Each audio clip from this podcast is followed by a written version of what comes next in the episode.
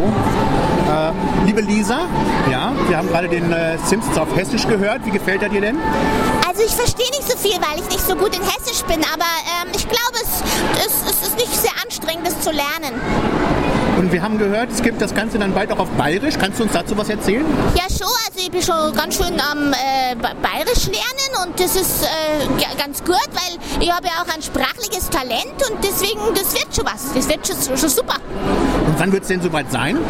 Ähm, ungefähr im Februar, glaube ich, ist es fertig, aber es dauert dann immer noch, bis es geschrieben wird. Ist klar. Und dann gibt es Gerüchte, dass bei den Simpsons sich was tut dieses Jahr. Kannst du dazu eventuell was sagen? Da weiß ich ja gar nichts, weil ähm, ich bin ja erst neun Jahre alt und deswegen ähm, kriege ich von so Gerüchten meistens gar nichts mit. Alles klar. Vielen Dank, Lisa.